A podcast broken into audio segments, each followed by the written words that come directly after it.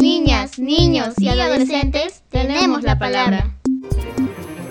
¿Viste dificultades para acceder a las clases a distancia o sabes si eso le ocurrió a otros niños?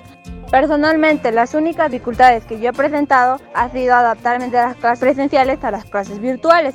La otra dificultad sería la señal de internet que la mayoría de personas teníamos por la saturación que ésta presentaba. ¿Qué le pedirías a las autoridades? Que yo le pediría a las autoridades sería la implementación de más antenas y mandar un comunicado a las compañías telefónicas. Gracias. Familias, escuela y comunidad debemos actuar.